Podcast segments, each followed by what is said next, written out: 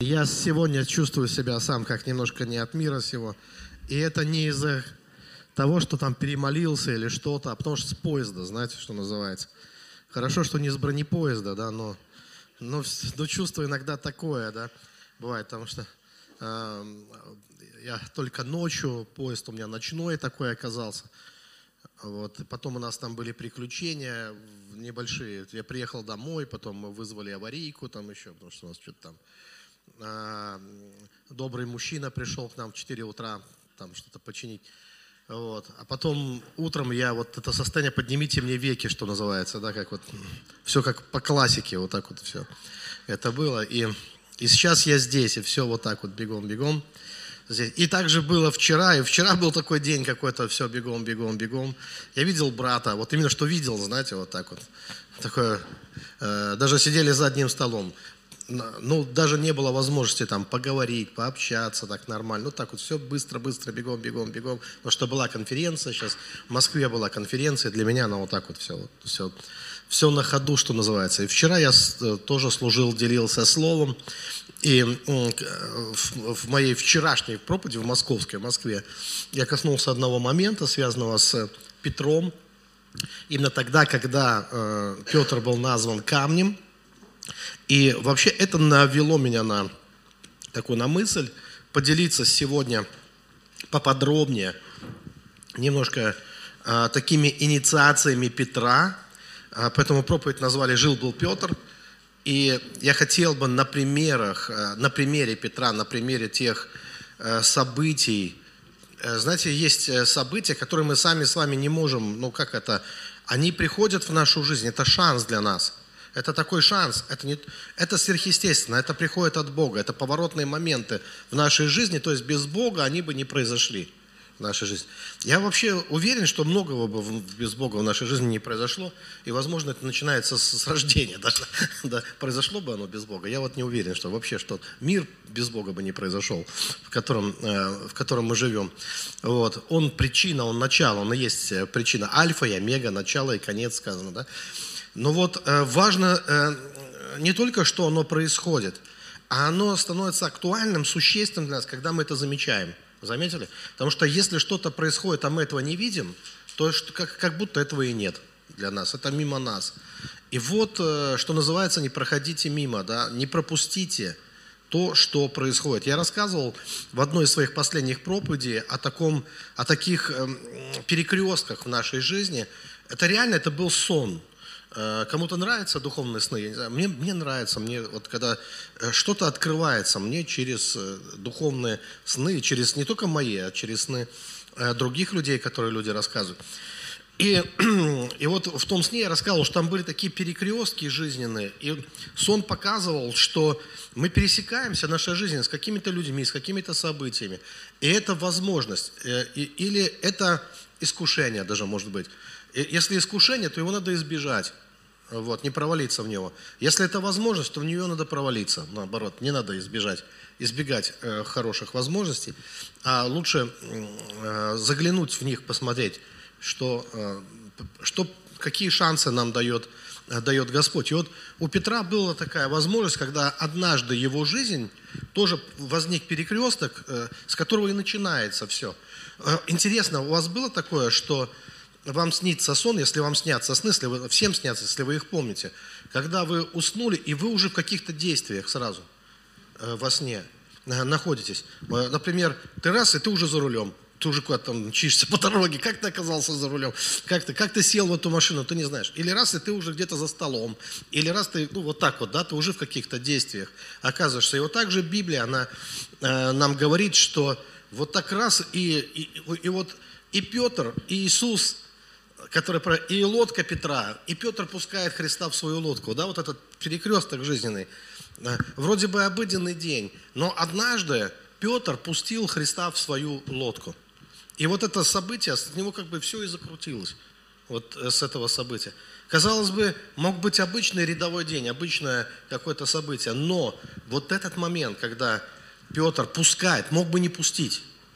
Иисус бы нашел другую лодку, Иисус бы всегда что-то нашел – но вот этот момент, когда пересекается э, судьба Петра с судьбой э, Господа с судьбой Христа, и он даже не знает, что это Господь, он даже не знает, кого он пускает.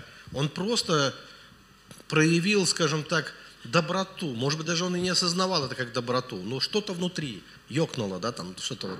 Ну вот почему-то он э, пустил Христа в свою лодку. И это изменило, э, изменило его жизнь. И, да, и, и я так хочу сказать, что, знаете, вот я часто встречаюсь с таким, это частый такой тугой, есть какое-то неисправимое нытье, мне иногда кажется. Иногда одно из таких простых посланий, которое хочется высвободить в христианский мир, оно звучит просто «хватит ныть». Знаете, вот такое, хватит постоянно ныть, ныть, ныть и ныть. Просто. Но мы так не говорим, мы в основном по-доброму говорим, мы говорим, Бог любит вас, мы говорим, что все наладится, мы говорим, что, ну, как-то мы пытаемся, ну, вот, э, не потерять доверие иногда в глазах, в глазах людей. Но внутри это не то, что ты говоришь, и то, что звучит внутри тебя, не всегда совпадает. Иногда ты внутренне понимаешь, что ой-ой-ой, вот это ваше постоянное вечное вечное как, вот это вечное нытье. Знаете, вот такие незаканчивающиеся вопросы, когда, как, вот я даже встречался с ситуацией, часто очень встречаюсь, когда люди говорят, дай нам практику, дай, дай мне какую-то конкретную, вот сейчас ты мне дашь какую-то волшебную практику, и моя жизнь изменится. Мне хочется сказать, слушайте, ну не устанавливаются, не устанавливаются новые программы на старые устройства. Ну не вливают молодое вино в мехи ветхие. Помните, как Библия говорит, что необходимо обновление ума, что э, нам иногда нужны не какие-то новые, новые откровения, какие-то новые программы. Нам иногда просто нужно обновиться самим. Мы просто иногда не вмещаем определенные вещи, и ничего нового не установится. Если этот старый, на, на старые системы мышления не устанавливаются новые программы – программы благословения, программы успеха и так далее. И вот, вот это преображение, преобразитесь духом ума, это происходит иногда не через какие-то таинственные практики, а через пребывание в Слове. Знаете, когда ты просто вот, ты пребываешь в Слове до тех пор, пока не прояснится сознание, пока не прояснится мышление, пока не посетит тебя откровение. И то, что Э, то, что мне хочется сказать. Люди говорят, меня, мне, э, у некоторых людей такое ощущение, что их забыли. Знаете, вот э, Бог их забыл, их, Бог не пускает их. Им так хочется сверхъестественного, так хочется. Бог не пускает меня в сверхъестественное. Да вообще нет проблем с тем, что Бог не... Если Бог не пускает, как тебе кажется, если Бог не пускает тебя в сверхъестественное, пусти сверхъестественное в себя. Потому что там нету никакого шлагбаума, там нету никакого, знаете, вот этого ангела с огненным мечом, который не пускает тебя в сверхъестественно. Все вот эти ограничения, на самом деле, они внутри нас. Вопрос не в том, куда пускает или не пускает нас Бог, а что мы пускаем в себя, что мы допускаем. Вот и все. Вот Петр пустил Христа в свою лодку. И с этого началось изменение в его жизни. И дальше начались какие-то у него э, вот эти моменты, инициации, моменты преображения. Вот эти моменты, когда он ну, просто э, сначала в лодку, а потом в сердце. Понимаете? И я думаю, что и в нашей жизни многие вещи, они начинаются, вот э, много вещей, вот э, Божья слава, Божьи чудеса, Божьи откровения, это что-то, что мы должны просто впускать в себя. Ну, для начала хотя бы допусти. Для начала, да? Э, ну, доверься, потому что до веры есть доверие. Вот ты доверился ему, да? Может быть, еще даже и не поверил просто. Но когда уже возникает, выстраивается какое-то доверие, а доверие это есть, когда ты впускаешь. Ты впускаешь это. Ты допускаешь, да, почему бы нет, может быть и так. Ты, ты допускаешь это. И когда начинаешь что-то допускать новое, вот, ну не просто вот э, держишь оборону, там включил ежа, держишь оборону, Э, против каких-то вещей, а потом говоришь, а почему в моей жизни как-то все по-старому, ничего нового не происходит? Потому что, чтобы пришло новое, мы должны это для, ну, довериться Богу, мы должны впустить Его, просто впустить Его в свою лодку, впустить Его в свое сердце, впустить Его в свою душу. И, и пустить Его и в, и, и в Его мудрости, и в Его святости, и в Его сверхъестественности, и в Его настоящности вот этой жизни. То есть вот впустить его. И чем больше мы его впускаем, тем больше изменяется наша жизнь. А если нет радости, если нет света в глазах, если нету, если постоянно ропщим, если постоянно недовольны, значит мы что-то не впустили хорошее, доброе в себя. А возможно впустили какой-то ропот, какой-то страх, какую-то подозрительность, какое-то сомнение. Да? Вот что мы впускаем, то на нас и влияет. Но ведь можно, э, можно пригласить его э, в свою жизнь, пригласить его в свою жизнь. И это хороший момент. Просто пригласить в свою жизнь Божьи чудеса, пригласить в свою жизнь Божью любовь, пригласить в свою жизнь Его мудрость. Библия говорит, что Бог дает просто и без упреков. И не надо ждать, сидеть, потому что есть такая религия вечного ожидания, как ожидающий на вокзале. И как это странно, а поезд как будто даже не знаешь, когда он должен прийти. Люди, которые ждут на вокзале, у них хотя бы есть какое-то расписание. А тут же с Богом вообще и расписания никакого нет. Когда Он должен тебя посетить, в какой момент должен прийти твой поезд. Но вот это получить это откровение, что не нужно быть как ожидающий на вокзале, сидеть на вещах и ждать, что, за, ну, что придет за тобой, что за тобой придут, что называется, да, и твоя жизнь изменится. Может быть, не надо ждать, может быть, надо просто впустить это в себя – Потому что сказано, что он стоит у дверей и стучит. И кто отворит, он войдет. Может быть, нам нужно просто прислушаться и увидеть, что он давно уже здесь, что он давно уже с нами, и он давно уже проявил и излил всю свою любовь.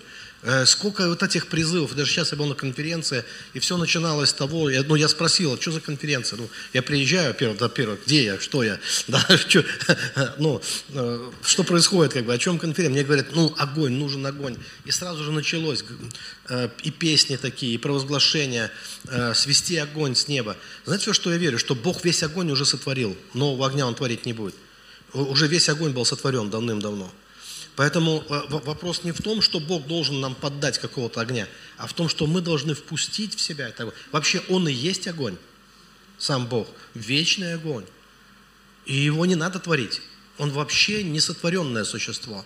Божий огонь – это не что-то сотворенное, а это что-то уже э, ну, вечно существующее, вечный огонь, который никто не зажигал, никто его и потушить не может. И ты можешь впустить этот огонь в себя, Божий огонь. Потому что Божий огонь – это то, что будет всегда. А, а огонь наших страстей, эмоций, там, э, похотей, там, неважно чего, амбиций, даже самых благородных, этот огонь вспыхивает и гаснет, вспыхивает и гаснет. И поэтому нам нужен вот этот Божий огонь. Мы можем впустить в себя Божий огонь. И весь другой огонь Бог сотворил. И тот огонь, что в твоей крови, и тот огонь, что в, твой, и в электричестве в твоем теле, и тот огонь, который во Вселенной везде, и все звезды, и все, весь огонь. В дни творения Бог сотворил весь огонь, который нужен для, для этой земли. И другое дело, как мы пользуемся этим просто. Ну, насколько мы... Потому что мы можем пользоваться своими страстями, мы можем пользоваться... Мне так нравится, что вот это слово «бесстрастный» в христианстве, оно означало не отсутствие страстей, оно означало пользование страстями, то есть бесстрастно считался тот, кто управляет страстями, а не тот, кто их не имеет. Управляющий страстями э, э, своими собственными, потому что мы можем страстно любить Бога, мы можем э, вот пребывать в этом страстно, да, и это круто, это хорошо, это хорошо. Я беседовал с одним человеком, да простите мне, тем более имя не называю, одна, э, ну, такой возраст, знаете, бывает, когда человек переходит в взрослый возраст, и в этот момент я сейчас часто встречаю подростков, которые мне делятся, у них начинаются, знаете, вот эти э, сонный паралич э, ночью. То есть ночью происходит страшное с ними, с, с подростками часто. Вот именно, особенно с, с девочками, психика такая э, э, тонкая очень. И кто-то приходит ночью, какая-то грязь начинается, знаете, вот прям кто-то, кто просыпается с утра, вот между, когда это возникает, либо ну, между сном и бодрствованием, вот эти состояния, когда человек э, одной ногой в этом мире вроде бы, в мире яви, а другой ногой в каком-то другом, скажем так, да, и, и что-то приходит оттуда и пугает, э, пугает очень человека, очень много жути, мистификации, мистификация, вот это, ну, знаете, вот как это воображение, оно дорисовывает потом многие вещи. И я в последнее время очень часто слышу, люди говорят, у меня голоса, э, у меня голоса. И человек сразу сидит, он такой, знаешь, ну вот, все, голоса это все, то есть, э, ну, э, это, это только шепотом передается. Пастор, что мне делать? Он меня, я говорю, что, что они тебе говорят? Страшные вещи. Какие страшные вещи? Чем это садистское такое прям звучит? Вот, замочить кого-нибудь, короче такое. Или что-нибудь еще, натворить что-нибудь там, не знаю. Кому-то может там вены себя перерезать, или кого-то замочить, или что-то еще. И люди боятся, потому что они думают, тут сейчас начнется сеанс экзорцизма или что-то, тут надо бесов всех гонять налево-направо, разгонять, что дьявол атакует. Но знаете, что я понял очень часто это? Что вот эти разные проявления – это шум из, из прошлого. Это что-то в наших генах, Наши предки мочили друг друга только так вообще. Ну вот, э, э, борьба за выживание на земле всегда была бурной, активной и в древние времена не менее, чем, чем сейчас. Вот, и, и всегда была кровопролитной. Я говорю, ты знаешь, что внутри нас иногда вот эти кони скачут, вот иногда вот эти, ну, вот, вот эти силы еще оттуда, из далекого-далека – они пробуждаются в какие-то моменты, э, кровожадные, вот, этот, вот эти звери внутри нас иногда, потому что иногда человек ведет себя как животное, ну вот просто как животное, превращается в животное иногда, просто вот как. Эм, иногда он поглощается слепой яростью, э, страхом, чистым страхом, э, инстинктом выживания и так далее. И вот эти вещи, когда они пробуждаются – и когда я просто, я почему-то рассказываю, что это не надо этого бояться, я рассказываю. Это не что-то, что надо бояться, а это что-то, что надо приручить. Это даже изгонять не надо. Я говорю, ты вообще когда-нибудь задумывалась, а что они тебе вообще хотят? Что, они, что им от тебя надо? Чего они хотят? Что хочет животное внутри тебя? Чего оно хочет? И как ты можешь прийти в такое состояние, когда твой пес ручной, или твой волк, э, ручной волк, или твой лев, или твой кто там у тебя, ну, лиса, там, не знаю, змея там. Вот. Когда это все приходит в состояние э, добра, в состояние преображенное, в состояние, как сказано, усовершенных, чувства, навыкам приучены к развлечению добра и зла. Когда твои силы внутренние, они приходят в гармонию, они успокаиваются и становятся ручными, твоими, приученными, не зачморенными, не задавленными, да, а приученными. Вот именно приучаются, как коня приучают. Ты коня, если бы поймал где-нибудь в степи, ты подумал бы, что он одержимый вообще. И он таким бы становился при виде тебя именно. Ну, причем, особенно, когда ты хочешь на него залезть. Да? Потому что у него другая стихия совершенно, в которой он живет. А тут ты его ловишь, этого коня, а, дикого, э, такого степного. Но всякого коня можно объездить, в конце концов. И он станет добрым другом для тебя, а не врагом. Да? И вот иногда, иногда настолько запутываются люди, да, вот в себе, особенно вот в какие-то переходные моменты в жизни, да, когда действительно становится страшно. Вы же заметили, в какой-то переходный момент и дьявол, тут как тут, как тут. Даже Иисус, когда Он начинает свое служение, Дух Святой ведет его в пустыню для испытания, и там мы видим сатана рядом. Там, да, он искушает, искушает его именно в переходный, такой, э, важный такой переходный момент, всегда, э, всегда это есть. И, и вот и с Петром так я вижу, что и Петр, конечно, был много раз искушаем, мы читаем это в Библии. Даже однажды ему Иисус сказал, отойди от меня, сатана, и это было, я думаю, и это повлияло на его жизнь позитивно причем. Вот.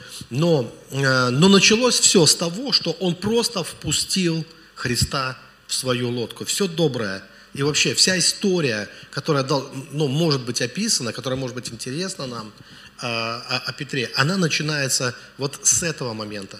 А до этого момента, ну, не так интересно, потому что, скорее всего, ну, жизнь как жизнь, как у всех, ничем а, от обычной жизни не отличается. Но все славное, все интересное начинается с того, что его жизнь пересекается с жизнью Христа, и не просто каждый пошел своим путем, но их судьбы навсегда связаны. И дальше наступает такой момент, я именно с, с него и хотел начать, когда Иисус, разговаривая с Петром, и там э, уже раз, интересно, знаете, вот когда, когда Иисус задает вопрос ученикам, за кого его люди почитают, помните, вот, вот этот момент, он э, описан в Евангелии от Матфея в 16 главе, там Иисус спрашивает, за кого почитают меня люди, и э, там были разные мнения, а у Петра откровение. Вы знаете, вот эта разница между мнениями и откровением. Вот у Петра откровение, и Петр говорит, что он сын Бога живого, а заметили вы вы, что именно в этот момент, когда человек говорит Богу откровение о нем, Бог говорит человеку откровение о нем, о человеке – и именно в этот момент, когда Петр говорит, ты сын Бога живого, Иисус говорит, ты Петр камень. Да? Такой обмен произошел, обмен откровениями. А через это мы видим, что именно твое откровение не о себе, как ни странно, а твое, то есть у нас тоже есть мнение о других людях, может быть, о самих себе, как мы сами себе, себя представили.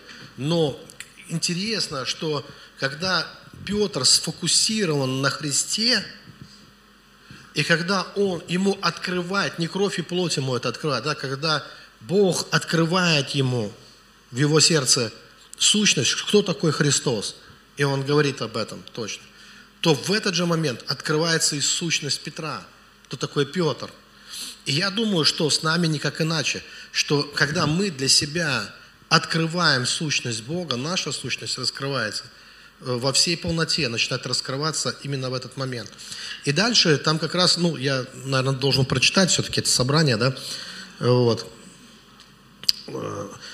И он же, обратившись, сказал, Петр, сейчас, где это? Это точно 16 глава? М? Да. Вот слава Богу за тебя просто, да, вот. добрый человек, добрая душа. Мне уже надо дальше руку держать, я. А ты сказал 16 стиха, да? Матфея, 16.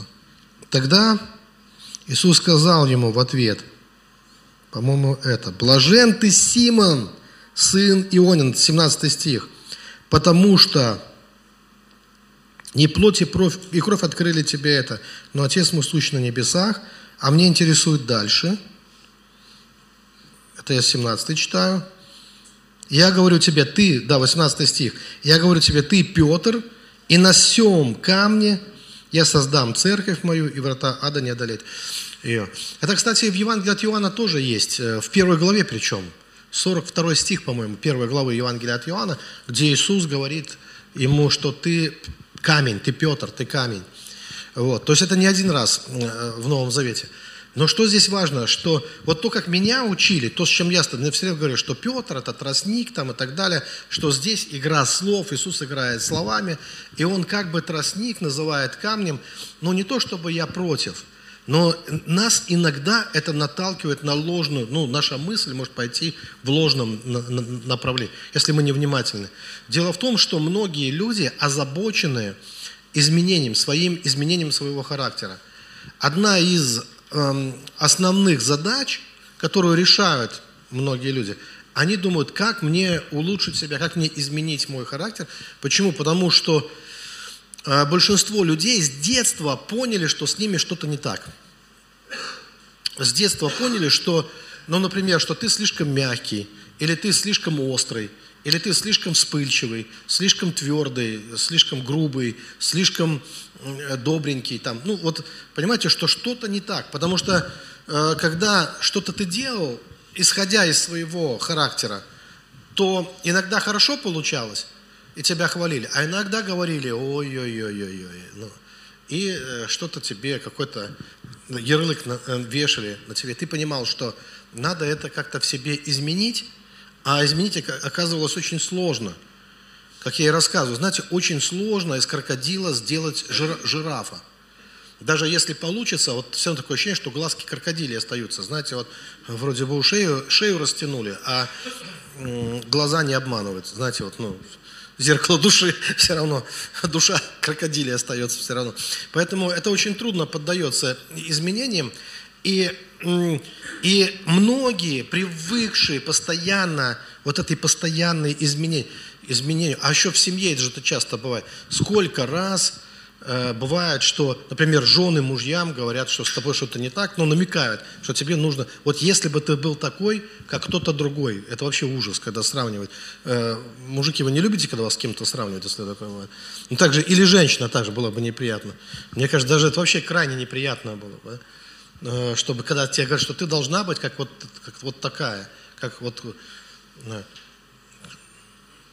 Что ты не выбрал другую тогда, если ну, должна быть как какая-то... То есть понимаете, в чем проблема? Что вот этот постоянный вечный намек, что что-то с тобой не так, то есть в детстве родители тебе объясняли, что это не так, потом в семье э, ты можешь тоже, возможно, вы... У меня было одно условие в моем браке. Я не знаю, какие у вас. У меня было только одно условие. Это выигрышная ситуация вообще. Вот когда я это понял, эту фишку словил, вот прямо вот это условие поставил. Некоторым уже поздно, просто не, не повторяйте за мной. Ну, будьте осторожны с, с, с этими вещами. Потому что я это делал не после 10 лет брака, а до. Ну, до того, как мы встали у алтаря. Я сказал своей жене, у меня только одно условие. Все, вот все будет хорошо, только одно условие. Никогда, запомни, никогда за всю нашу жизнь не пытайся меня изменить. У тебя не получится. Меня меняли родители, меня меняли учителя в школе, меня меняли э, в церкви, меня все меняли всю жизнь. Вот все, что получилось, вот оно вот. Бери, что есть, что называется, да. Даже не думай меня изменить вообще. Потому что есть только одна личность во Вселенной, у которой это получается, это Бог. У всех остальных, мне кажется, не очень получалось. Мне кажется, я делал всегда наоборот тому, как они пытались. Из, вот просто, вот знаете, иногда вот упертость такая. У нас же есть такая наша, ну, русская такая, пост, такая как сказать, ну, упрямство такое, да? Вот. А мы гнемся, но не ломаемся, да, мы упираемся все равно. И, а, и вот и вот это очень мне помогло в семейной жизни, скажем так. Несколько попыток было, но мне нужно было всего лишь напомнить на, на, наш завет, который мы заключали, и сказать, что ну, мы решили, мы этого не делаем. Кстати, я тоже никогда не пытался изменить мою жену. Вот, ну, ну что вот как-то ты должна вот это все. Это дело Божье менять э, человека, что-то менять в нем. Но э, секрет-то, кстати, в том, что и Бог-то ничего не меняет. Потому что когда ты читаешь пророка Исаию, я уже рассказывал это место Писания, поэтому не буду сейчас его открывать, там рассказывается о том, что корова будет пастись вместе с медведицей, лев с валом будет вместе. И э, представляете, там вообще не сказано, что корова станет медведицей. Там не сказано, что медведица вдруг станет коровой. Там не сказано, что лев станет валом. Там сказано, что никто не будет творить зла на земле.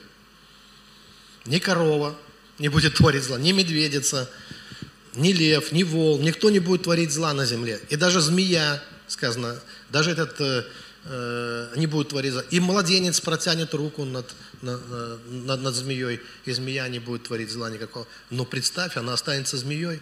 Она не станет пушистым кроликом. Она останется змеей. Бога устраивает. Бог сотворил все вот это многообразие и все это разнообразие. Поэтому вот эти наши попытки, вот это наша ложная убежденность, что я должен изменить свою сущность, и, э, наверное, я слишком мягкий, я страдаю за своей мягкости, а э, повезло Петру, э, Иисус сделал его камнем, дал ему новое имя, вот бы меня бы сделал Иисус камнем. Я вам так хочу сказать, Иисус не сделал его камнем. Иисус назвал его камнем. Это, в этом большая разница. Петр еще тот камушек был, ну, с, с, от рождения таким родился. Но Иисус называет его камнем. И когда Иисус называет тебя кем-то, когда Иисус вскрывает что-то, то это, знаете что? Вот был момент, когда Петр пустил Христа в свою лодку. И он сказал, э, ну, позволил ему войти. И, и наступил момент, когда Иисус спустил Петра в свою лодку. Потому что, когда вы читаете книгу Откровений, там есть апостол Иоанн, который говорит о 12 камнях. Эти камни называют апостольскими. То есть каждый апостол – камень. Не один Петр камень. Каждый апостол – камень. Вообще весь Иерусалим небесный состоит из камней. Вы знаете, вообще Библия говорит, что мы живые камни что вы сами, как живые камни, устрояете из себя до духа. Вы знаете, что Иисус камень, который отвергли строителя, который стал главой угла, что вообще камень – это обо всех верующих. Что ты, тот, кто утверждается на камне, тоже должен быть камнем. На камне строят из камня. Иисус – основание, фундамент, камень. Ты утверждаешься на нем, ты тоже камень. Вы знаете, что все 12 колен Израиля, вы знаете, что у священника было 12 камней, которые он носил, и 12 камней, каждый камень – это одно из колен Израиля, а все 12 вместе, они означали единство Божьего народа. И ты тоже должен быть одним из этих камней в единстве Божьего народа. То есть мы каждый камень. То есть Бог не творит из тебя камень, ты и есть камень. Бог просто берет этот камень он обтачивает его, и он помещает его в свой город. То есть он помещает его в стены своего города, он помещает его в свое царство. И то, что говорит практически он, он Петру, это имеется в виду, что ты мой камень. Вот что имеется в виду. Петр, ты не просто камень, ты мой камень. Ты камень в моем царстве. Ты камень в моем царстве камень, который я беру, на этом камне я буду что-то делать. То есть я беру этот камень для себя. Вот что он говорит. Теперь ты мой камень. В книге Откровения сказано, что нам, тебе будет дано новое имя. Камень, будет дан камень, на нем будет новое имя. Что это имеется в виду? Это имеется в виду, ты жил для себя, но Бог взял тебя, и Он принес тебя в свое царство. Ты камень, избранный для Его царства – как евреи, когда они строили храм, они добывали камни, они брали эти камни, и они из камней строили храм. И то, что они брали природные камни, это означало как раз э, ну, божественное. То есть это означало, Вавилонскую башню строили не из камней. Вавилонскую башню строили из кирпичей, которые лепили из глины. Они с лепили кирпичи, брали смолу, скрепляли смолой. Смола – это было символ похоти и страстей человеческих. А слепленные руками людей кирпичи – это знания человеческие. Это не знания, это символ из, как бы извращенного уже учения Божьего, отступления от чистоты, э, божественной мудрости. Потому у них и слоган был «Сделаем себе имя. То есть они строили во славу свою. Это было, это потомки праведного Ноя делали. То есть это люди, которые извратили послание, извратили э, то, что Бог имел для них, для этих людей. Поэтому эта башня была разрушена, они были рассеяны. Так всегда и бывает, когда мы делаем что-то не так. Но э, храм в Иерусалиме строился из нетесанных камней. И это символ настоящих откровений, настоящих божественных откровений, к которым не прикасалась рука человека, над которыми не работали люди, а которые пришли как откровение с неба. То есть это не изобретение человеческое, как кирпич, а это данное Богом. Вот как это можно по-другому. Я хотел привести пример еще. Я это сделал, кстати, в Москве. Пришла такая мысль, подумал, почему бы не повторить это здесь. Может, это кому-то поможет из вас. У меня есть камень, а, ну, у меня есть разные камни, это один из камушков. Вот это, видите, это тоже камень. Ну, поверьте, если не видите, если далеко, это камень. Он темный камень. И и вот это тоже камень. Но вы видите, что камень от камня отличается. Что называется, найди отличие. Да. Камни, которые были у первосвященника, 12 камней, а там не было одинаковых. Они все были разные. Это все были камни, но они были разные. Часто люди хотят стать как кто-то.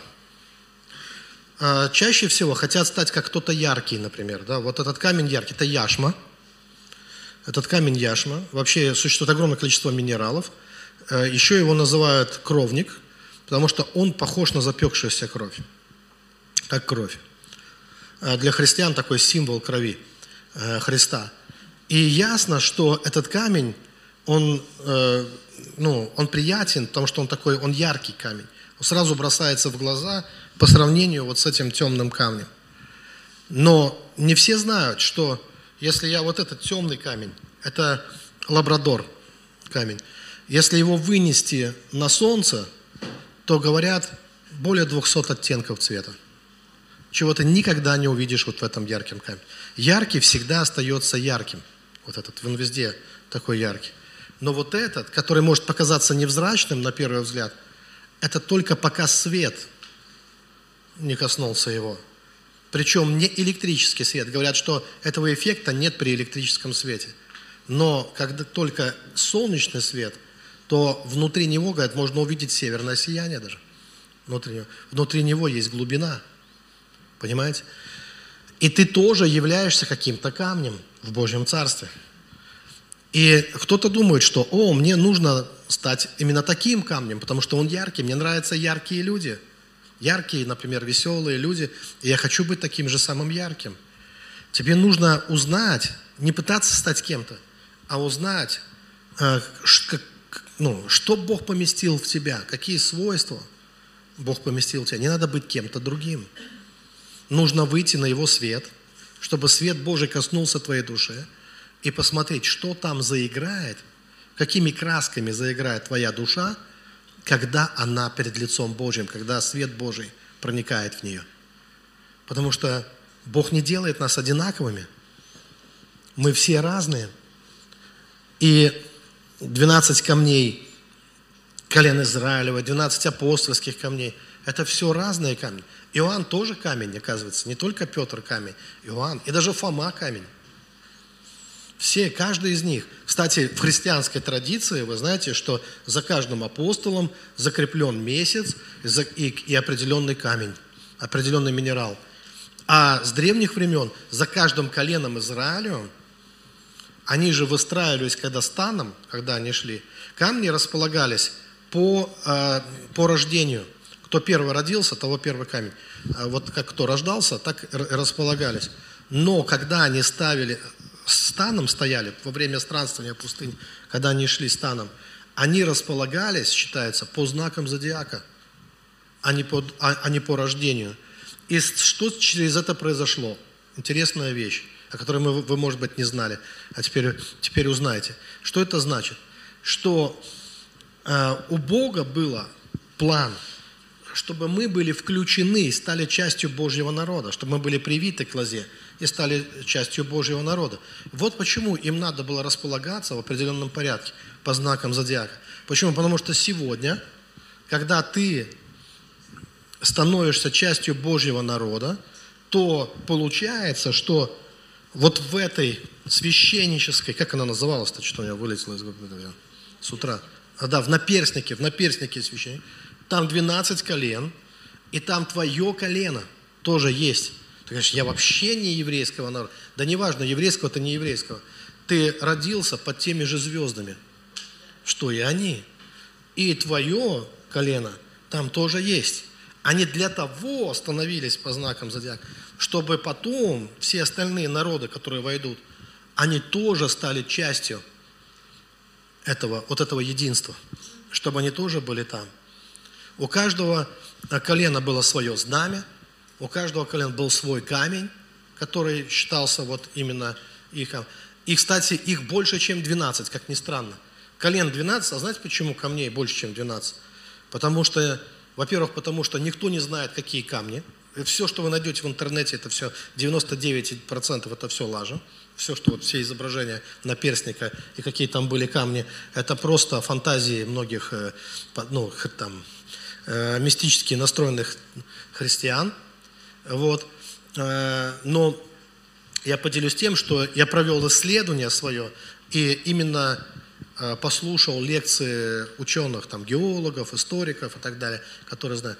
И получается, что камней намного больше, потому что для древних у них не было такого оборудования, как сейчас, чтобы там на молекулярном уровне там рассматриваешь. Вот для них, если это красный камень, то он красный, и неважно, что он там. Знаете, вот какой-нибудь карбункул, все карбункул, короче, все, что красное, все карбункул, все вот красное. Да, должно быть. Поэтому они могли поставить любой красный камень, любой синий камень, любой зеленый камень. То есть там важен цвет был, а не то, что это, а что это.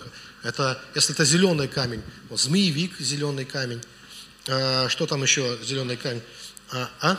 Э, жа, жа, малахит, э, жадаит, э, там и разные есть. Для них не важно было какой. Они могли поставить любой зеленый камень, ну практически тот, который добывался в то время. Но свойства, свойства переходили, то есть их понимание, что вот это колено Рувима, или это колено вот такое, свойства переходили на любой камень. Поймите, потому что не в камнях дело, дело в людях, не в камнях, а дело в, ну, в воле Божией для нас, да, и в том, что Бог имеет в виду. Да. То есть мы все разные, мы можем быть разные. Даже зеленый цвет бывает разный, желтый цвет бывает разный, э, там синий цвет, сколько оттенков цветов может быть, сколько людей, столько, э, столько неповторимых характеров, столько э, различных личностей и так далее. Потому что мы все отличаемся друг от друга. Но важно, да, что я немножко задержался в этой теме, давайте будем из нее уже выходить, но важно, моя мысль, хочу довести ее до конца, чтобы ты стал камнем в Его царстве, чтобы ты стал одним из камней Его царства. Вот что имеет значение. Не пытайся изменить себя, а старайся не делать зла, принципе. Вот о чем говорит. Речь не о том, что тебе надо поменять, э, стать как кто-то другой. Тебе не надо стать как кто-то другой. Э, если Э, кто-то говорит, ой, я какая-то корова, не знаю, а вот там медведица, вот я хочу быть как... Слушайте, медведей хватает у Бога своих. Ему нужна корова. Вот и все. И э, лучше быть счастливой коровой, чем несчастной медведицей. Да? Здесь вопрос не пытайся ну, изменить свою сущность, а пытайся очистить свою сущность от зла.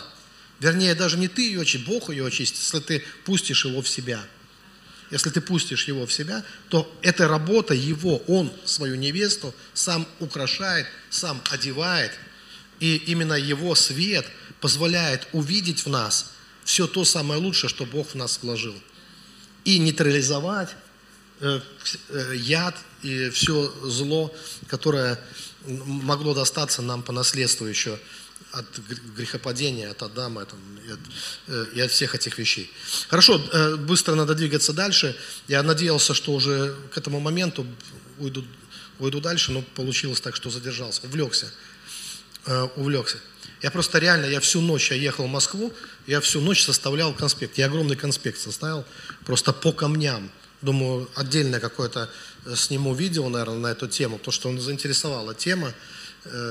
Вот Просто было интересно вникнуть для себя, для самого. И из-за этого и вас долго держу в ней. Но э, э, это не все, что произошло с Петром, когда Иисус ему сказал, ты камень. А то, что Иисус ходил по воде, вот этот э, с Петром, да, как вы думаете, это меняет человека? Это так еще та инициация, да? Если ты прошелся по воде, то потом понятно, почему тень исцеляет больных, тень Петра. Потому что это тень того, кто вообще-то ходил по воде вместе с Иисусом. Пусть недалеко, недолго, но все-таки Получилось? Получилось, да. Он ходил с ним, он выжил из своей лодки, и вместе со Христом они шли по воде. И мы видим, что он был инициирован просто в чудеса, инициирован в то, чтобы жить по, по чуду. И мне так это касается, что я вообще, как бы люди не относились к чудесам, я понимаю, что и даже в церкви полно настороженного отношения к чудесам. Э, но я вам хочу сказать, что Чудо – это будущее человечества. Как бы кто сегодня не относился, будущее человечества – это чудо. Все будет чудо.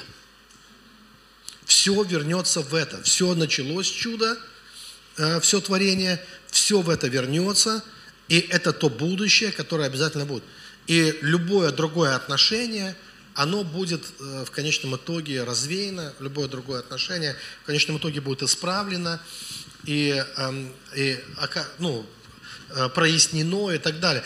Э, мне вполне понятна осторожность вся, потому что есть много э, чудес не от Бога, есть разные демонические вещи. Я вообще не оспариваю. Я не говорю, что всякое чудо от Бога.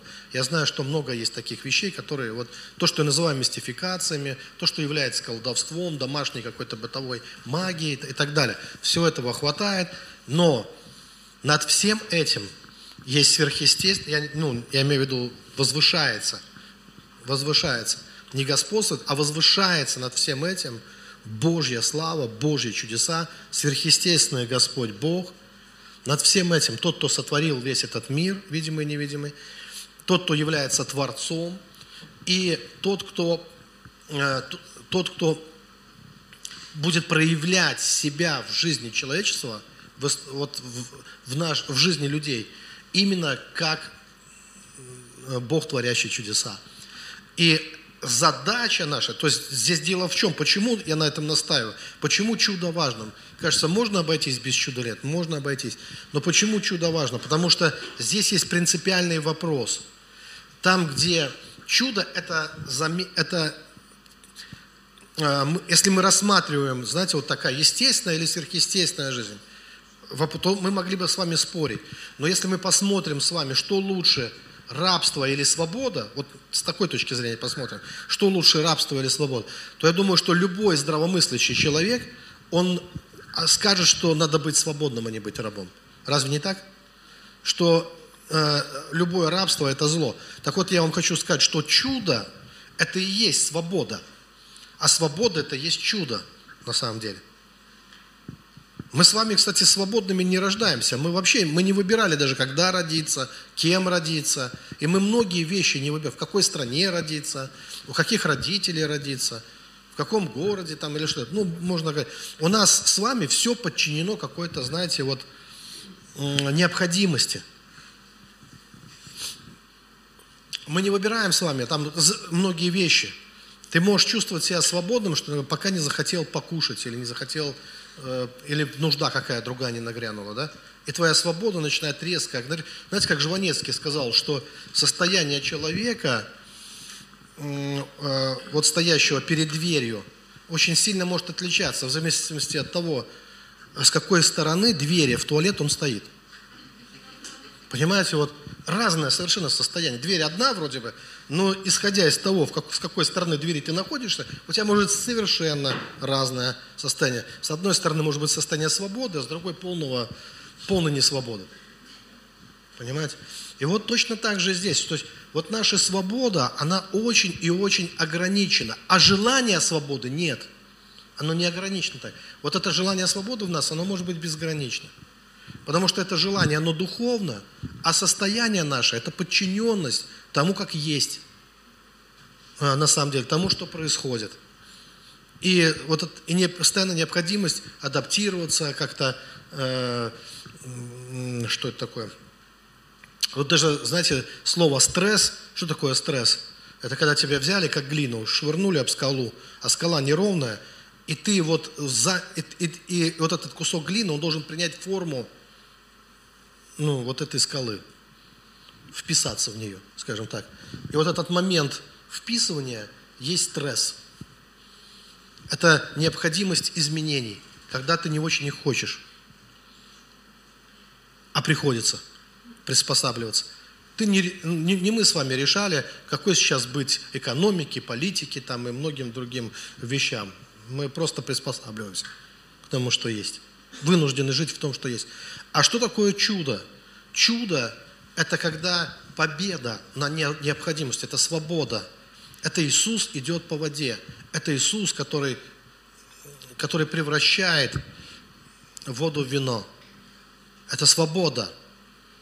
Это абсолютная свобода. И мы призваны к вам, к свободе в конечном итоге. И не только к свободе себя самого, а мы призваны к тому, чтобы освободить Вселенную, освободить все. Потому что вся тварь, сказано, покорилась суете не добровольно, а по воле покорившего. И вся ожидает откровения сынов Божьих потому что она хочет быть освобождена от рабства. То есть, что я хочу сказать, что цель человечества в конечном итоге, познающего Бога, превращение вообще всего мира, в котором превращение неправильное слово, не превращение, здесь нет, не, не будет никакого превращения. Хорошо, по-другому объясню. До э, апостола Павла тело человека мудрецами, мудрецы, ну, например, Платон это мудрец, один из самых мудрых. Тело человека называлось гробницей души. Это гроб для души. А апостол Павел называет тело человека храмом живущего в нем Святого Духа. Вы видите разницу? Это смотря с какой стороны двери мы стоим. То же самое. То есть это, ну, для одного это гробница, а для другого это храм. Для кого тело стало храм? Почему для Павла тело не гроб? Почему для него тело храм? Потому что он что-то узнал от Бога. Он получил откровение. Не тело при это изменилось. Не гроб вдруг превратился в храм, а глаза Павла открылись, чтобы увидеть, что Бог не творил гроб, Бог творил храм. Но мы потеряли это видение. Так вот, Бог хочет нам вернуть такое видение, когда весь мир будет не гроб, а весь мир, и, и не кладбище весь мир будет, а весь мир будет храм Бога. Вот в это Он нас привел. И это будет новый мир для нас. Новый мир, который станет, э, вся земля, сказано, наполнена славой Божией, но она должна чем наполниться? Познанием славы Божией. Когда придет познание славы Божией. И когда это наступит, мы жить будем не по обходимости – а по, а по чуду. То есть чудо будет господствовать над всякой необходимостью. Чудо будет господствовать. То есть практически жизнь людей будет, это будущее, я понимаю, это сейчас звучит какая-то фантастика, но многие вещи, которые сейчас происходят, они когда-то выглядели как фантастика, а сейчас это нормально становится. И так оно будет и в будущем. Вот. И вот это инициирование Петра в чудо, я думаю, оно происходит особенно вот в этот момент, когда он должен выйти, вот то, что для него было опорой, он должен лиш, он лишается этой опоры, он становится на воду так, как будто становится на твердый путь. И он идет с Иисусом по воде. Когда смотрит на Христа, то есть это работает только пока он смотрит на Христа, пока он доверяет Ему – а, в этот момент он видит, что можно двигаться и идти по-другому. Не так, как все, не так, как обычно, а можно жить по чуду. И это, то, как, это та жизнь, которая мне нравится, та жизнь, которую я исповедую. Потому что для меня, я еще раз хочу сказать, это не вопрос увлеченности, это э, не вопрос ну, по приколу, а это для меня более важный вопрос. Для меня это такой же самый вопрос, как находиться в рабстве – или в свободе. Или в свободе. И вы знаете, как сложно было евреям изменить свое мышление. Они настолько привыкли к рабству, что когда приходит Моисей, а помните, что произошло перед тем, как Моисей, он тоже должен был быть освобожден. Он не собирался выводить народ, но когда ему э, Господь говорит, возьми посох, и посох превращается в змею, потом опять в посох, рука, помните вот это прокажу, то есть Бог показывает ему это, показывает свое всемогущество. И тогда он идет, чтобы выводить народ. Но он сталкивается с твердынями в мышлениями. Как это будет? Почему? А, привыкли, уже привыкли к Египту, привыкли к рабству. Да, это рабство, это плохо, но другого мы не знаем. А мало ли чего не вышло. И это всегда сложность. И необходимо было менять мышление э, для того, чтобы Э, чтобы пережить настоящее освобождение. И Бог будет менять, всякий человек, который будет познавать Бога, обязательно столкнется с преображением своего ума, и это преображение всегда будет в сторону его сверхъестественности. Сверхъестественное. Почему? Потому что сверхъестественное, это не для, еще раз, последний раз скажу, это не для того, чтобы э, приобрести какие-то там Это дает преимущество, но это не для преимущества, это не для того, чтобы, это не для э, красования этим, это не для того, чтобы стать э, особым человеком, что вот э, ты камень именно, да, никто другой не, нет, все другие тоже камни, как и ты камень. У всех других то, такое же имя, как и у тебя. А то, что ты камень в Божьем Царстве. И то, что сверхъестественно, оно освобождает тебя и через тебя может привести к свободе многих людей. Вот что такое. Это освобождение. Это освобождение. Иисус, кстати, для этого и пришел. Он и пришел сверхъестественно на эту землю через непорочное зачатие. И его цель была освобождать. Он освободитель. Дать измученным свободу. А, преображение Христа. Еще один момент. Все, ускоряюсь. На горе преображения. Петр был там, помните? Их там было трое э, учеников. И один из них Петр. И то, что Иисус преобразился перед Петром, это одна из его инициаций. Это тоже что-то такое, что меняет жизнь. После этого она не остается прежней – Потому что ты тот, кто видел преобразившегося Господа. И что меня впечатляет в этой истории, знаете, не Петр преобразился, а Бог преобразился. И здесь тоже надо правильно расставить акценты. Преображение человека, конечно, является очень важной задачей. Но опять мы делаем ошибку. Иногда мы делаем ошибку, которая это повторяем то, что присутствует в других религиях. Во всех религиях присутствует, э, присутствует напряженная работа над собой, попытка построить лестницу в небо. Попытка ну, построить лестницу и вот эту э, нарушенную связь между человеком и Богом, вот этот раскол преодолеть строительством лестницы и постепенным поднятием из, на, на новые ступени – Э, выше и выше, чтобы потом взойти, в конце концов, и когда-нибудь э, преодолеть какие-то вещи, и взойти, и подняться, и усовершенствоваться, и удостоиться чести и так далее. Но, драгоценное, христианство, оно не об этом. Оно не, э, не, не о мудрецах, не о великих людях каких-то, которые смогли Э, долгим усердием и трудом достигнуть совершенства. Не мудрых призвал Господь. То есть не об этом.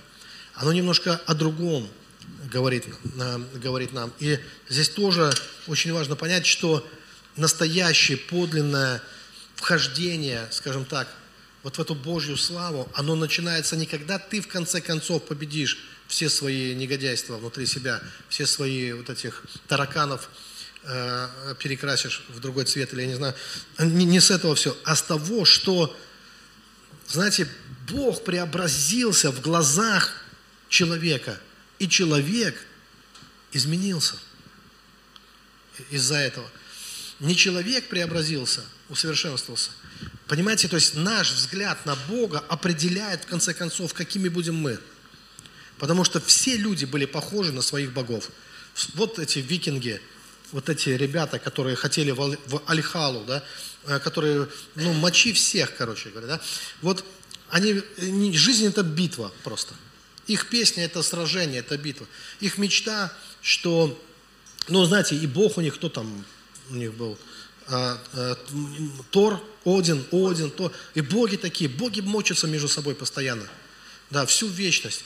И если тебе повезет, когда тебя замочат на этой земле, а это лучшая смерть, ну, чтобы тебя замочили, то когда тебя замочат, вот, и потом э, сожгут в какой-нибудь этой лодке викингов, ты окажешься в Альхале и будешь мочить уже более серьезных типов, ну, не таких, которые были на земле. Там уже такие монстры будут вообще. Э, ну, они тебя прямо порадуют, повеселят там вообще. Вот. Там уже Мочилова будет серьезно. То есть то, что на земле покажется, ну, просто раем было, да, потому что там уже все. Ты удостоишься чести всю жизнь э, биться в битвах вообще. Да, вот какие боги, такие люди, да, были. И вот потом бедная Британия, когда вот эти бородатые мужики высаживались Э, им, кстати, приписывают рогатые шлемы. Наверное, так они в воображении выглядели. Говорят, ни одного рогатого шлема не было найдено археологами. Но были страшные люди вообще-то. Сжигали все, церкви истребляли, все там, все э, грабили, истребляли. И что самое интересное, им ничего было не надо. Зачем грабить, когда тебе не надо? Им ни серебра, ни золота было не надо. Знаете, какое огромное количество кладов, э, варягов, викингов находят? Они все в землю закапывали. Им это надо было для, для, для вечности. Они, кстати, не собирали все сокровища на земле. Они не были заинтересованы, э, на самом деле, ни в серебре, ни в золоте. Они, были, они это все в землю, вклад, закопать это все, э, там в Альхале пригодится. Там будет серьезное уже сражение, там достанем, короче, вот это все. Вот, представляете, они вот все туда. Вот поэтому, конечно, представления людей о богах, они определяли и портрет, и образ их жизни, они старались именно в своей жизни копировать то, как они чувствовали, как это должно быть там э, отразить то, что в духовном мире. Поэтому ясное такое представление о Боге, именно образ. Писание говорит, мы преображаемся в тот же образ, так и сказано. Взирая, как в зеркало, мы преображаемся.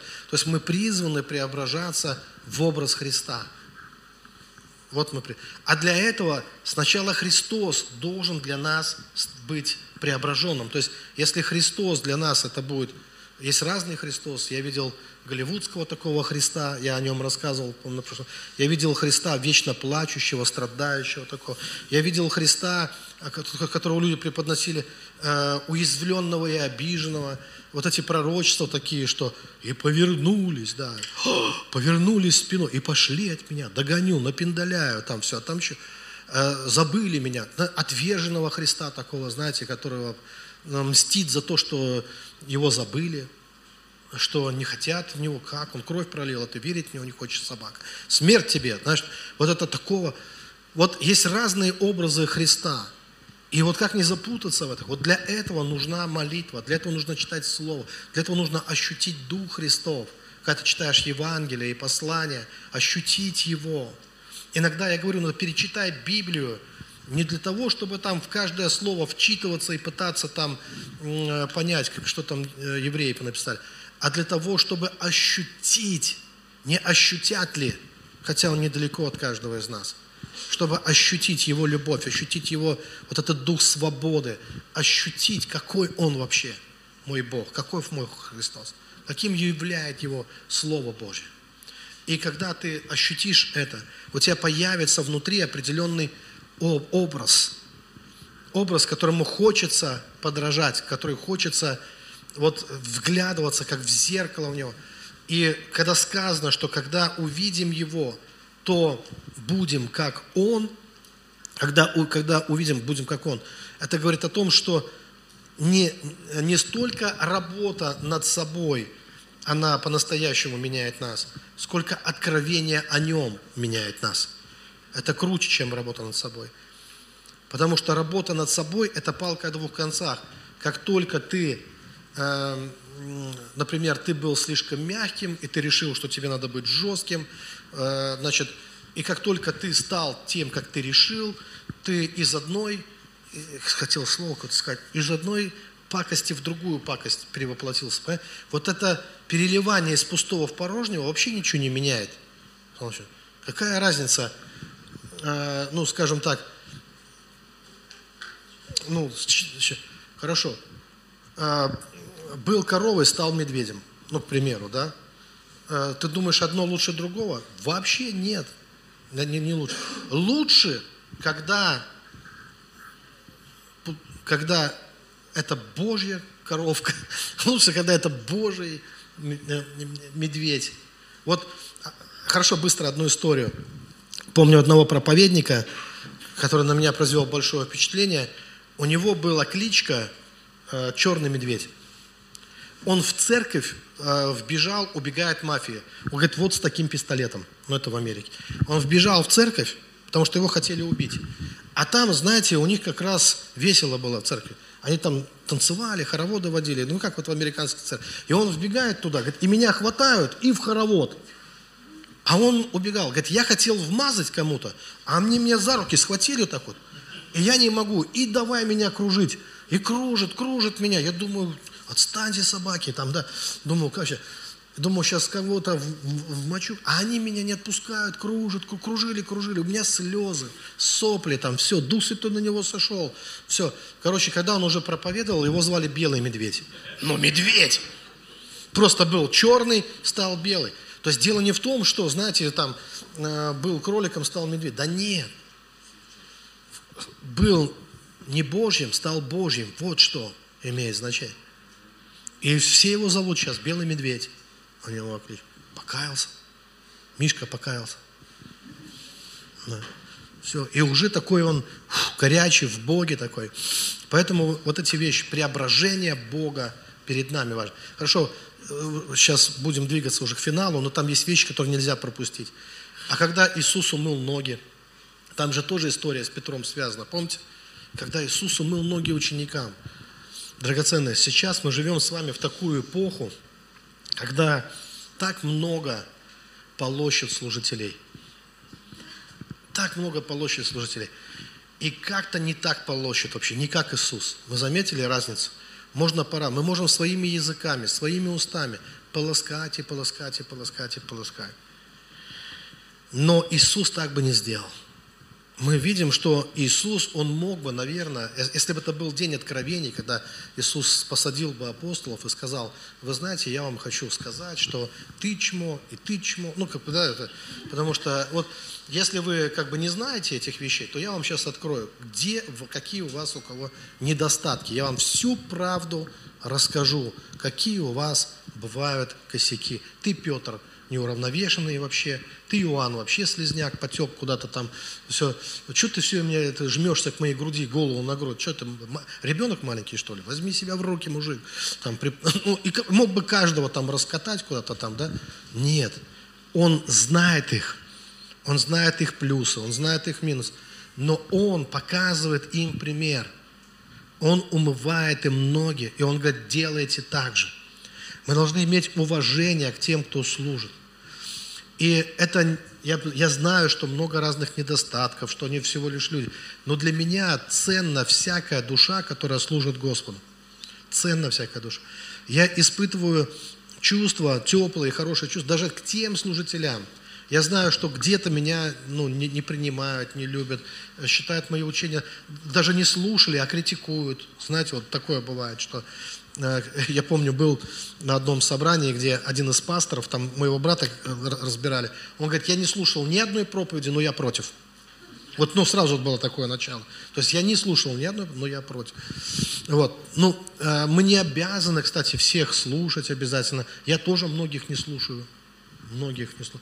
Я многих таких вот э, людей, которые, некоторые, которые выглядят как наиболее сбалансированные, уравновешенные, у них, у них как бы все хорошо.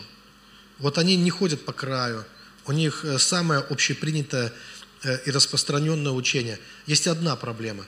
Все пропитано формализмом и пахнет нафталином. Понимаете? Вот, ну. И я рад, что я не обязан это слушать. Мне просто не, неинтересно и так далее. Но то, что я точно должен делать, и что есть в моем сердце, это уважение к этим людям, э, к этим людям, потому что всякий, кто служит Господу, на мой взгляд, он достоин уважения. Он достоин уважения. И, и я э, испытываю вот это уважение к разным служителям совершенно. И я считаю, что Э, знаете, мы иногда видим из-за того, как это на меня, вот э, тебе какое-то слово не зашло, например, там, да, ты, а не, не зайти может, потому что ты не дорос или перерос, или не вовремя вообще для тебя, или не твоя жизненная ситуация. То есть у нас ну, тысячу причин, почему нам может что-то не зайти или вызвать какую-то нашу реакцию. Но в этот же самый момент, э, вот в этом служении кто-то спасается, кто-то принимает Христа, для кого-то это сейчас э, спасение, для кого-то сейчас Бог говорит ему. Я помню, был на одной конференции, до невероятности скучная для меня конференция, потому что я уже там 30 лет в, в служении, в пасторском, а со мной приехали люди, которые недавно только что. И вот им всем зашло. Я на них смотрю, они все радуются, восторгаются, все круто, упиваются. И кто я такой, чтобы сказать, что все это ерунда? Нет, это мне сейчас, может быть, уже не, ну, для меня это уже, ну, не та еда, может быть, но для них это спасение. Для них это прямо заходит. Поэтому, когда мы критикуем вот часто, вот полощем, да, мы, ну, вот это важно остановиться вообще и задуматься иногда, что мы творим в этот момент. Что вообще в этом хорошего, в этом доброго? Э, что, ну, иногда лучше просто помолчать. Тогда уже, да? Помолиться, помолчать. Но мне кажется, нам нужно вернуть. Я сейчас понимаю, что сейчас все идет вот это, вот крен пошел в сторону индивидуализма, личности, и здесь много классных, крутых откровений, крутых переживаний, осознаний самого себя. Все это вот на этом витке развития человечества, все это имеет значение. Но я также могу вам сказать за, сразу, заранее, что потом все равно все пойдет на другой виток, все будет возвращаться к соборности, к единству, к церковности. К... Это тоже будет. Просто сейчас мы на таком витке находимся, когда нам важна вот эта личность, я, мое личное пространство и так далее. Вот. Э, когда сейчас как бы то, за что на кол сажали, сейчас как бы поощряется, это даже можно. То есть это такой один из витков э, развития человечества.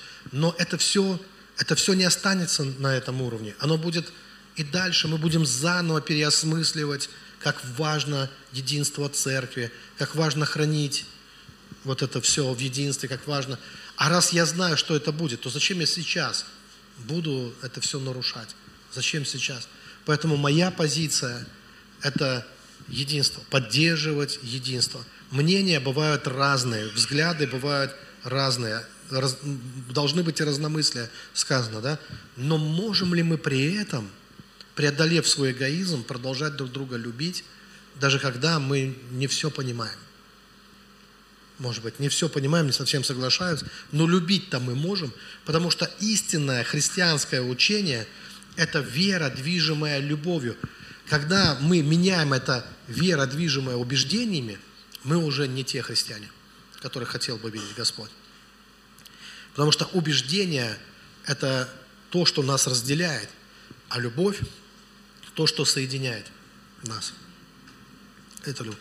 Вера, движимая любовью. Причем без любви, даже если я имею всю веру, Библия говорит, то я ничто просто тогда. И там были другие удивительные инициации, которых уже нет времени рассказывать, но я надеюсь, вы их тоже вспомните. Были такие, с Петром много чего интересного происходило. Он узнавал что-то о том, о разницу, вот научился, это так важно, прощать нужно было ему научиться. Это же его вопрос. Петра, помните, сколько раз прощать? Петр тот, кто учился у Христа, как прощать, сколько раз прощать. Петр – это тот, кто, кого Иисус учил, как не спутать свою религиозную горячность с настоящим истинным помазанием Божьей любви. Ведь так хотелось свести огонь. Но он услышал, не знаете, какого вы духа, помните? А так хотелось, да не будет с тобой, он говорит это Иисусу. И опять Иисус учит его, когда говорит, отойди от меня, э, отойди от меня, сатана. То есть опять мы видим, что он... Кстати, как это звучит в нашей голове, вот это «отойди от меня, сатана»? Я думаю, многие сразу злого такого, ну не злого, такого строгого батьку представляют. Но мне кажется, что это было, это, ну это мое, я имею право на свою трактовку. Мне кажется, что когда он говорил, отойди от меня, сатана, это не было обидно. Не то, что я пытаюсь Иисуса как-то сделать сладким таким, а то, что ведь это искушение для Христа. Ведь это искушение для Христа. Да не будет с тобой этого. А помните, эта молитва, пронеси эту чашу, да, но да будет твоя воля. То есть, в принципе, он коснулся определенной такой темы, которая, ну, наверняка и сам Христос задумался об этом, раз молился, пройдет эта чаша меня. Не очень-то хотелось мучительно умирать, но он принимал волю Божью. И вот эти слова Петра, а это слова, несомненно, слова любви, да не будет с тобой этого. Это, это, не, это, это союзник, это друг, это соратник, это слова любви. Но он понимал, что есть вещи превыше инстинкта самосохранения, Есть что-то выше нашего эго, нашего, наших каких-то личных интересов. Как это важно научиться этому от Господа, однажды это понять. Да, есть ты, есть твои личные интересы, это все кру- круто, это классно. Конечно, об этом надо думать, но если ты вовремя не скажешь, отойди от меня, сатана, твои личные интересы могут стать проблемой для тебя, для самого. Есть что-то выше нас на, в этом мире. Есть что-то дороже даже нашей собственной жизни. Вот, как, и именно для этого мы должны познавать волю Божью. И именно то, что дороже нашей жизни, это и есть божественное, это и есть то, что поднимает нас в небеса, туда, в, в, в тайну, в Бога, туда, э, поднимает нас над, нами, над, над, над самими собой. Вот это паси овец моих. Как много можно рассказывать о Петре, помните, да? Вот это паси овец моих – если любишь меня, паси овец моих. И вот это призвание Петра также. Я был в том месте в Израиле, где, э, ну как утверждают, Иисус произнес эти слова, слова Петру на, на берегу Галилейского моря. Э, как-то вот это место мне запомнилось из многих других мест – Потому что событие, которое вот это произошло, может быть, я прочувствовал как-то его, это событие. Некоторым никак. Сколько я слышал вот этих всяких наслужились, этих фраз, наслужились и так далее. Кто-то чувствует себя использованным в служении. Какая-то все мелочность, мне кажется. Служение – это то призвание, которое ты получаешь от Бога. Или просто не путайся под ногами, что называется. Знаете, вот это, ну, это вещи, за которые никогда не должно быть стыдно это что-то, что не должно ну, э, ну, не, иметь такое отношение, там, а, пренебрежительное. Надо жить для себя, гребить для себя. Да мы были такими в мире, мы все гребли под себя. Когда мы познали Бога, мы, мы изменились. Он изменил вектор нашего движения. Для меня служение это, служение – это привилегия для меня. И мне очень жалко, что многие стали смотреть на служение как на что-то такое, ну, не знаю, не, ну, не на привилегию, а на бремя, как это не бремя. Помните в Библии, когда люди говорили бремя, какое бремя? Бог говорит, какое бремя, о чем вы говорите? Это никакое не бремя служения. Это счастье, это блаженное, сказано. Это девять заповедей блаженств. Это никогда не было и не будет бременем, это, ну, не буду много на этом фокусироваться. Вы сами можете, вы сами христиане, дети Божьи, можете поразмыслить об этом. Сегодня моя была цель представить вам, э, жил-был Петр. И мы видим, что в его жизни происходили вот такие события, которые я здесь называю определенными инициациями. Я вот думаю, что каждое из этих событий, оно что-то прибавляло к его жизни. И к этому камню, который есть Петр, это как огранка камня, как ограненный камень. Вначале просто камень, который Бог берет в свое э, царство, но Он делает эту огранку, Он делает вот это. И это через те моменты, которые нельзя было пропустить Петру, которые оказали на него влияние. И остается вопрос, что в нашей жизни может также через наши отношения с Богом, что может оказать влияние на нашу жизнь, чтобы и мы исполнили волю Божью, и, как сказано, устрояйте из себя жилище Богу. Вы камни, живые камни. И, мы, и, и наши отношения с Богом могут быть такими, что и мы увидим, увидим также, получим много удивительных уроков от Бога и увидим подлинное преображение своей жизни, своей судьбы, когда все это принимает особую какую-то ценность. Давайте мы поднимемся на наши ноги, мы помолимся. Драгоценный Господь, Тебе слава, честь и хвала. Аллилуйя. Аллилуйя. Слава Тебе, Иисус.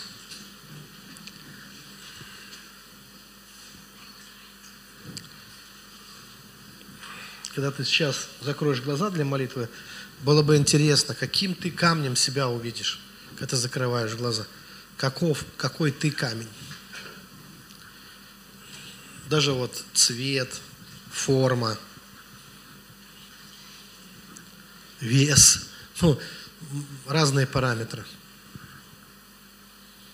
Есть разные камни.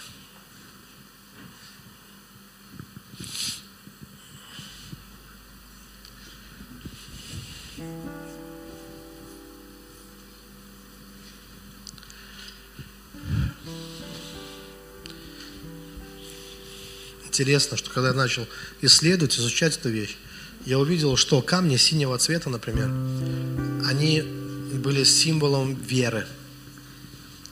Это как небо. Они всегда говорили о, о вере, о надежде. И также в них такое мужское, сильное мужское начало, созидательное. Камни красные в основном говорили о такой, знаете, плодоносности. Такое сильное женское начало в них было. Плодон... Это не значит, что у мужчин не может быть. Есть такие мужчины яркие, и в них такое сильное, знаете, к поэту приходит муза. Она муза. Это к поэтессе музык. А к поэту там муза. И бывает так, что э, такая сильная энергия – могут и мужчины иметь в себе такую вот, как Иоанн, она такая женственная энергия.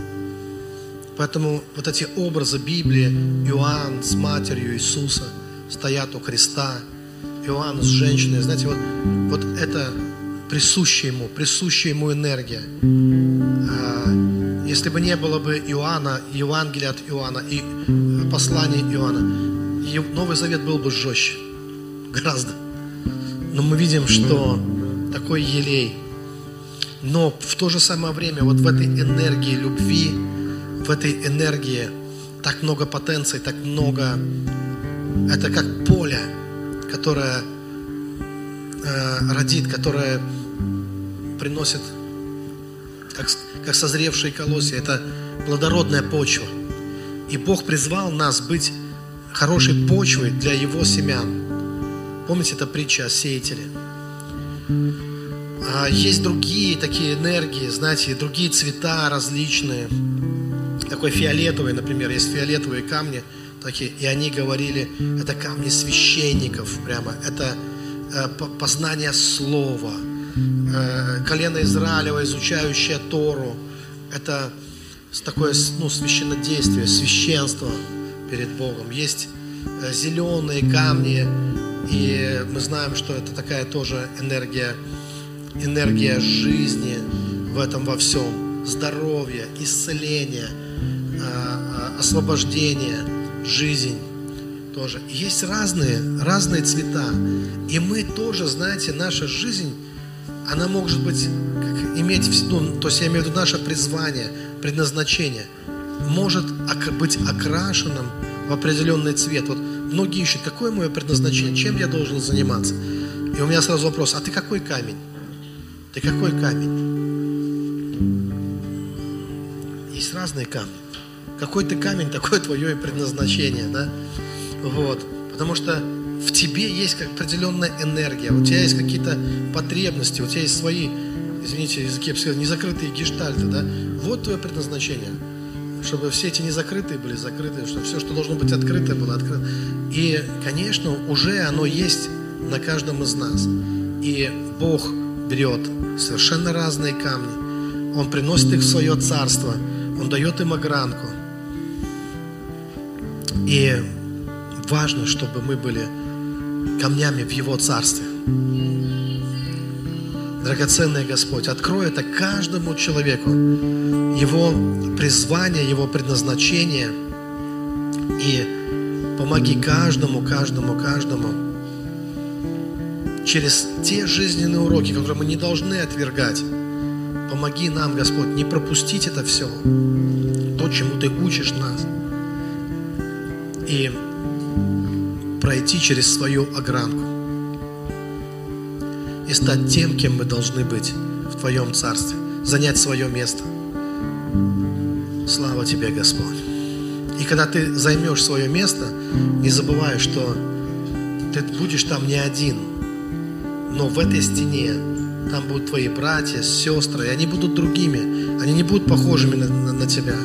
Но пускай тебе хватит мудрости, чтобы принимать их такими, какие они есть. Оставаясь при этом собой.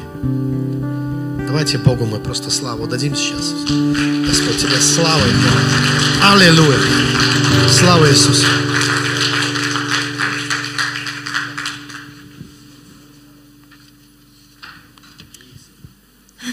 Здравствуйте, дорогие. Можете присесть на короткое время. Не буду долго, надеюсь, говорить, потому что было потрясающее слово. Я даже выписала одно предложение, которое очень созвучно с э, мыслью, которой я хочу поделиться. Когда мы смотрим в сущность Бога, там мы можем увидеть и себя — и вы знаете, я очень много думаю сейчас про ценности, про настоящие ценности, потому что э, у каждого человека свои ценности вообще. У нас у всех все по-разному. Э, но я больше, знаете, задумываюсь о том, что у нас мы сейчас живем в такое время, когда пропагандируются, возвышаются да, амбиции, то, с кем ты сфотографировался, что, ну, какие-то твои видимые успехи и достижения, насколько ты крут в глазах других людей. Но, на мой взгляд, вот, э, мне кажется, что это все еще не прозрелость. Потому что, вы знаете, когда я была подростком, это было не так давно, вот, э, всегда хотелось выделиться – всегда хотелось э, показать, что ты лучше, что ты такой хороший, что ты такой достойный, чтобы тебя признали, чтобы тебя, с тобой считались чтобы э, на себя обратили внимание. И мне кажется, что где-то иногда мы проходит время, а подросток этот никуда не уходит. Амбиции остаются, все хочется, чтобы на тебя обратили внимание, и мы вот стараемся изо всех сил, э, придумываем что-то, как же это сделать, как же стать таким хорошим, уважаемым человеком. Очень много людей просто годами в церкви задаются вопросом, кто я, что мне делать, кто я в Боге. Я сама очень долго вообще страдала этой, этим вопросом, а, не понимая вообще, что, что к чему. И просто мне Бог проговорил в сердце и сказал, что а попробуй искать не себя в Боге, да, во мне, а попробуй э, искать Бога в себе поменяй ценность, поменяй ракурс вообще.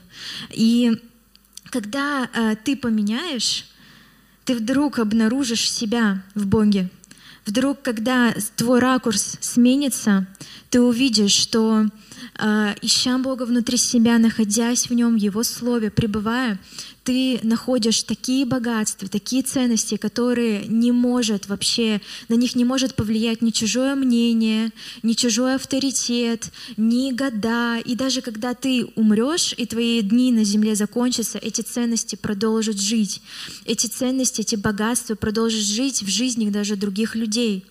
Если ты выбираешь ракурс э, не себя, не как я самореализуюсь в этой жизни, не как я э, достигну. И все это, конечно же, хорошо, но вот у меня мое внутреннее такое э, понимание, что Бог вот не оставляет тех, кто любит Его. И Он их поднимает. В Библии написано, что я прославлю прославляющих меня. И самый великий в Царстве Божьем, и человек, который на земле не бедствует, это тот же самый человек, который прославляет Богом, э, Бога, и у которого цель его жизни — это прославить Его, это э, единение с Богом, а не прославить себя и единение мира с тобой, я не знаю. Э, и поэтому э, очень много нищеты и даже при видимом каком-то успехе внутренняя нищета никуда не, не деется, так скажем.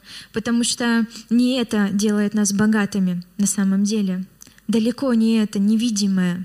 И очень часто наше богатство, которое Иисус говорит, собирайте богатство на небесах, потому что э, то, что вы собираете здесь, оно умрет оно не принесет никакого дальнейшего действия, оно не принесет никакого плода ни для вас на самом деле, ни для будущего, потому что все, что есть материальное, это то, чем Бог э, предложил нам пользоваться, но это не то, что должно определять нас.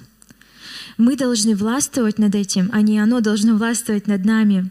Не, материальный мир определяет меня и мою позицию в Боге сегодня, а моя позиция в Боге определяет мой материальный мир. Это вообще совершенно две разные вещи.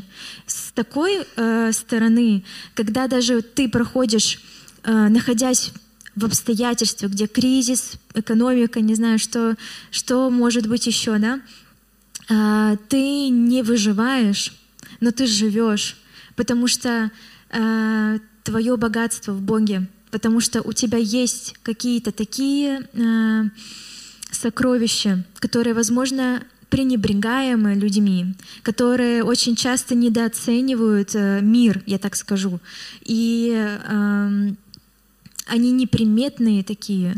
Они могут быть, ну вот как камень, да, который сегодня пастор показывал, на вид вообще непримечательный, но внутри там есть глубина.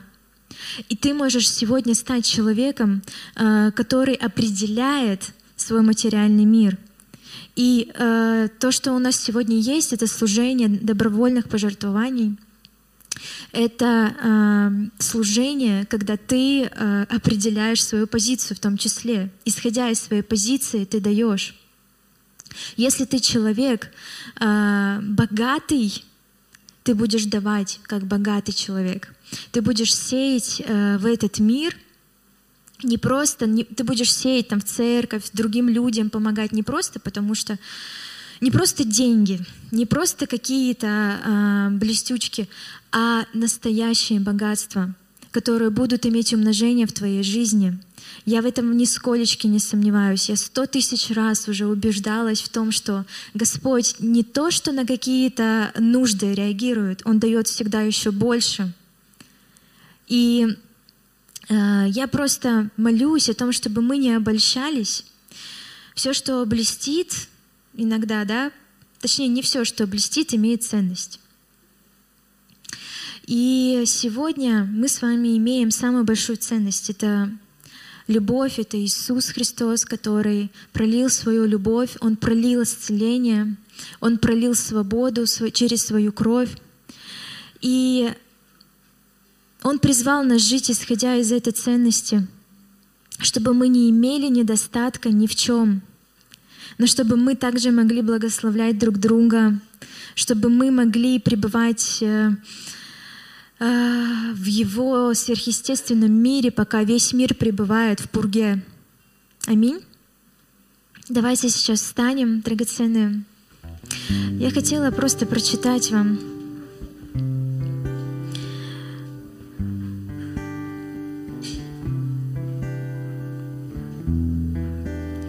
от Матфея, 6 глава, с 25 стиха. «Посему говорю вам, не заботьтесь для души вашей, что вам есть и что пить, не для тела вашего во что одеться.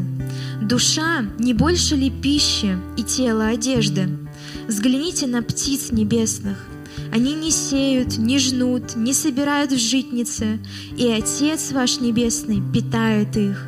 Вы же гораздо важнее их. Да и кто из вас, заботясь, может прибавить себе росту хотя бы на один локоть? В другом переводе написано, кто из вас, переживая, может продлить себе жизнь, находясь в тревоге?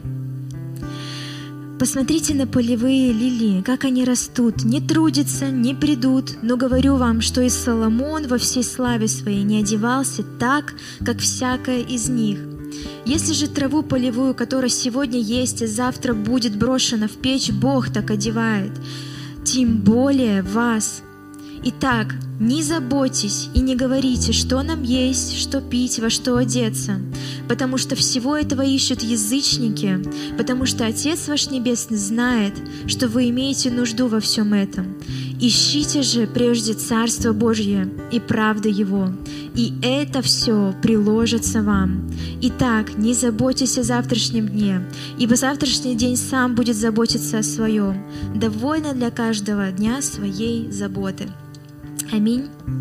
О, дорогие, меня очень радует то, что Господь, наш заботливый Папа, Он действительно знает каждую нашу нужду.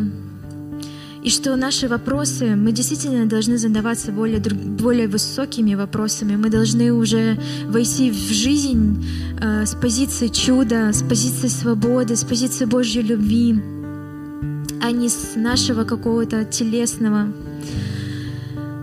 Конечно же, это выбор. Но вот есть здесь две молитвенные просьбы — которые говорят о том, что люди сделали выбор в сторону чуда. Они не надеются на себя, на собственные силы. Это классно. Здесь просят помолиться за брата во Христе, зовут Марат, за его здоровье, за его печень, селезенку и внутренние органы. Спасибо большое.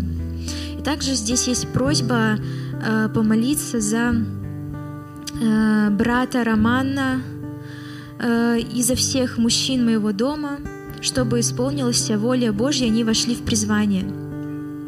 Дорогие, наше призвание самое главное — это войти в любовь. Самое главное. И для этого достаточно открыть сердце. Просто перестаньте искать себя, свое место э, в Боге, какую-то, как будто бы мы здесь находимся в организации э, с какими-то должностями, и нам надо занять обязательно какую-то позицию, чтобы быть хорошими христианами. Пускай сначала нашей целью будет это найти вообще Бога внутри себя. Тогда ты увидишь Бога и увидишь себя в Боге в этот же момент. Дорогой Господь, мы благословляем этих людей, те, которые принесли свои нужды, Господь. Ты знаешь каждого по имени. Господь, мы молимся за Твое исцеление, и мы провозглашаем Твою победу в этом вопросе, потому что Твоей крови достаточно, чтобы исцелять. И сегодня, Господь, и вчера, и во веки, Господь, Ты тот же, Ты тот, кто исцеляет, освобождает, и Ты неизменен, Господь. Ты продолжаешь творить свои чудеса, а мы принимаем, Господь, и мы провозглашаем Твою победу. Господь, мы молимся за то, чтобы каждое сердце, оно было в состоянии принимать Твою любовь. Во имя Иисуса Христа, чтобы все преграды, которые мешают, они были разрушены. И пришел быстрый ответ во имя Иисуса Христа. Господь, мы также молимся за мир, чтобы Твой божественный шалом пришел, чтобы, Господь, я не знаю, как у других, но чтобы верующие люди, те, кто полагаются на Тебя, те, кто возлагает надежды на Тебя, у них было все хорошо, как и обещано в Твоем Слове, Господь, вне зависимости от мира, вне зависимости от обстановки. Господь, мы ожидаем от Тебя чудес, мы ожидаем от Тебя много-много чудес, и мы провозглашаем, Господь, что вне зависимости ни от чего, чудесам в нашей жизни быть очень много во имя Иисуса Христа. Настало время радости, настало время победы, настало время, когда э, Дух Святой, Он начнет свою работу жизни тех, кто так сильно в этом нуждается, в жизни тех, чье сердце сильно сейчас призывает Бога, и просто очень сильно, эм, как якорь, я просто вижу, что у кого-то, ну, настолько внутри есть какая-то такая вопрос, желание или нужда, что ты как будто как якорь закинул сейчас на небо, и ты говоришь, Господь, я вообще только на Тебя сейчас уповаю, мне больше не на кого уповать. Господь, соверши свое чудо. И Бог говорит, я землю переверну, я небеса спущу на землю, но чуду в твоей жизни быть, потому что ты любишь меня, потому что ты ищешь меня, а я близок каждому, кто ищет меня и кто призывает э, меня в свою жизнь. О, Иисус, слава Тебе, мы благодарим Тебя и славим Тебя. Будь превознесен, Господь. Аминь. Будем жертвовать. Ух ты, у нас новый ящик, обратите внимание.